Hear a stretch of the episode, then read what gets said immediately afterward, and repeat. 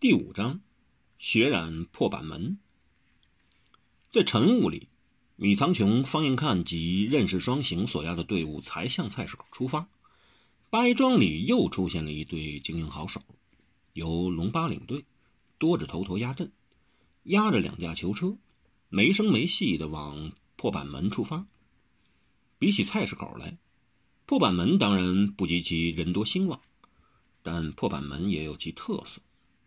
一，它是六分半堂和金丰细雨楼的交接口。在六分半堂势力膨胀的时候，它自然就是六分半堂的；但在六分半堂颓势的时候，它自然又隶属于金丰细雨楼的地盘了。以前，它甚至是弥天盟辖下的地方。二，破板门的范围很大，包括贫民窟、苦水铺和长筒子集。都属于那个地带，这一带龙蛇混杂，既是市肆，也是黑白两道交易交流之所。队伍没有直入破板门，队伍在一家相当著名的酒楼一德居前，十一家铺位陡然止步，然后布阵布局。布阵是严格防守，如临大敌；布局是准备处决犯人。这地方正好是在一家简陋浅窄的店铺之前。这店铺已关了门，但店铺的招牌仍在。招牌上的隶书写得十分纯训。回春堂，回春堂，是的，这便是当日王小石和白愁飞出别京城，位于苏梦枕不得志前时开的跌打刀伤药局。回春堂，他们竟在王小石当日所开，便在那儿广为平民百姓疗伤治病的门前，处斩他的两名拜把子兄弟。王小石在不得志的那段日子里，不知已医好了多少人，帮了多少贫病负伤的人妙手回了春。如今回春堂门扉紧闭，而今他在哪里？还能不能为他那两名即将人头落地的结识兄弟妙手回春？一切已布置好了，一路上，这队人马已不服留心，只要一有什么风吹草动，他们的主力和原先已埋伏好的大内高手、菜系武林好手，都会立即予以铲除。但路上并无异动，他们似仍在等待。等什么？莫非是等时辰到？不，蔡京这等人认识，其实也有枭雄心境，豪杰手段，向来不守常规，且不惜越格破禁。如果他真的要出斩唐宝牛、方恨少，其实大可什么也不等，要杀就痛痛快快的杀，要活便痛痛快快的活，本就是奸雄心态。那么，他们还在等什么？他们到底在等什么？来了，快马，马蹄如密鼓，自街角疾掠而至。马上是个彪悍的人，整个人就像一只铁锤，给巨力掷出去的铁锤。他的人未到，万里望已率先向龙八走报：“八爷。”方小侯爷遣张铁树急报。龙八只铁着脸，铁着眼，也铁着语音，说了一个字：“传。”策马虽急，马上的人可真还脸不红，气不喘。这铜柱般的汉子向龙八拱手长揖，他的手掌钝厚肉实，拇指粗短肥大，四指却几乎全萎缩于掌内。他的手也酷似一把铁锤，人肉铁锤。他正是方眼看方小侯爷的贴身手下，五指掌张铁树。禀告八爷，张铁树此来只要说明一件事：小侯爷也小人向八爷急报，唐宝牛和方恨少的同党果真在菜市口动手救人。龙八顿时呵呵笑了起来。很好。这招调虎离山，声东击西，果然妙招。王小石那伙人既救不着人，只怕还要死个尸横街口。然后他挥手让张铁树退下去，之后他问多着头陀：“我们现在还等什么？”他觉得自己的权力似乎有点要受多着头陀节制，而且还多少要听这少了两个指头的头陀。他心中很有点不是味道。噔，多指头陀好像在算自己那已越来越少的指头，还是要耐心再蹬一蹬，只蹬一蹬。他一点头，身后的托派领袖李景堂。立即与两名手下打马而去。果然不需要等很久，一匹快马如密雷急炸，自长街疾驰而至。马上虽是柳树般的汉子，但整个人却像一片叶子，轻若无物。因为轻，所以快，极快。马未到，人已一掠而至。龙八马上惕然，多指头陀目光一闪。已道，是张新烈。来人是方小侯爷另一心腹大将，兰花手张新烈。他整个巨型的身子就像柳枝一样软弱无骨，手指就更尖细的像竹签，软的像棉花。但要比一般人骑马长出一半以上。他就是用这双手兼修素心指和落凤爪两种绝技。禀大人，张新烈也恭谨作揖。小侯爷要我来报，目前在菜市中劫囚逆贼里，为首王小石似还没有来。什么？龙八一震。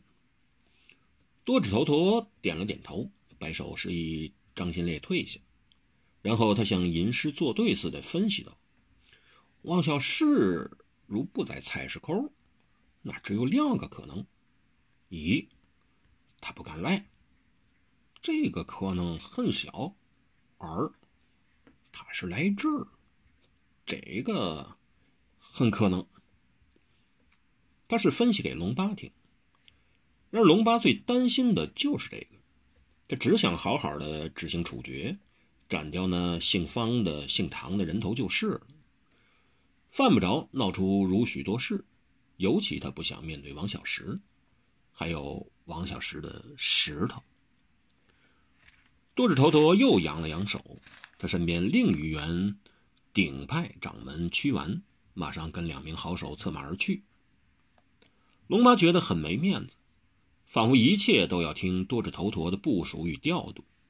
谁叫相爷近日极信重这个人？不过，相爷信任的人可多着呢，看他能逞多久的威风。看他下场又如何？比起来，自己可是跟随相爷多年了，但依然屡扑不倒，且越来越红，官越做越大。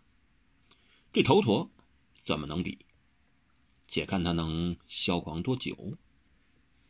他心中对多指头陀颇为不甘，但对以七星阵法盯住方恨少、唐宝牛的那七个人。却心中更为惊惧，态度恭敬。那七个人抱剑而立，各占方位，纹风不动。不，应该说是六个站着的人，因为其中一个人并不是站着，而是躺着。不仅是躺着，还简直好像已睡着了。他很年轻，肤色很黑，双耳却白，一双眼睛颇具野性。而今却合了起来，几缕散发飘到眉下眼那儿，很飘逸。龙八知道这人是惹不得的。事实上，这七人都惹不得。这七人正是七绝神剑：剑神温火滚，剑仙无奋斗，剑鬼于厌倦，剑魔梁伤心，剑妖孙义救，剑圣何难过。以及呢，正像在睡觉的人，剑罗睡觉，他手上根本没有剑。他们队伍一旦在回春堂前停下来之后，这七人就一直没有动过。只要这七人在这儿，只怕正如蔡京所说，要救走这两个逆贼的人，只怕再五百年都没生出来。虽然相爷的话不一定都可信，但龙八看到他们，可又心里踏实多了。于是他问多齿头陀：“虽然他心里极讨厌事事问人，但他更懂得一个道理：凡是相爷宠谁，他就附和、迁就、阿谀，管这人能威风得了几天。在他沉下去的时候，他就一脚给他死。可以斩头了没有？”